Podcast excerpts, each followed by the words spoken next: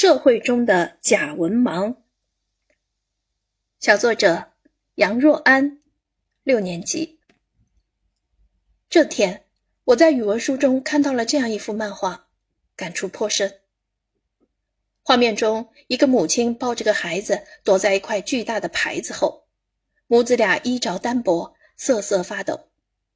这位可怜的母亲用怯懦的眼神盯着牌子下的人。牌子下站了四个男人，大腹便便，穿着气派，一看就是受过良好教育的人，却不认识身旁牌子上的几个大字“母子上车处”。他们将手放在口袋里，闭着眼，装作没看见那对母子，不但没有显示出任何怜悯之情，而且还自私地挤占原本属于那对母子的空间。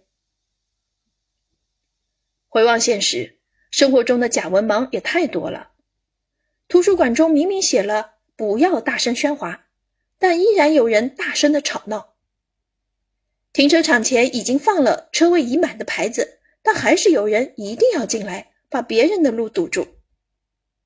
马路旁的标识牌上明明写了“禁止停车”，还是有人图方便停在路中间，直接把马路堵了个严严实实，导致整条路无法通行。游乐园里排队玩游乐设施的时候。那些爱插队的人总是对善意提醒置若罔闻。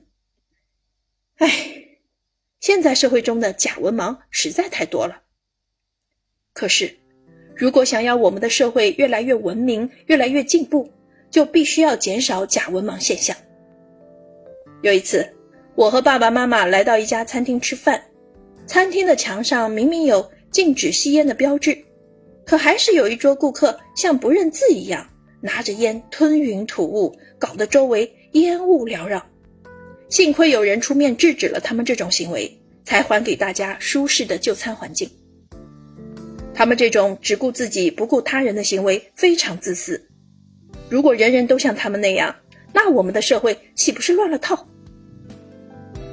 我们作为年轻一代，要一起努力，通过自律和宣传教育，让假文盲现象逐渐消失，建设一个。更文明温暖的社会。教师点评：这幅漫画以假文盲为题，批评了社会当中那些自私的、没有社会公德的行为。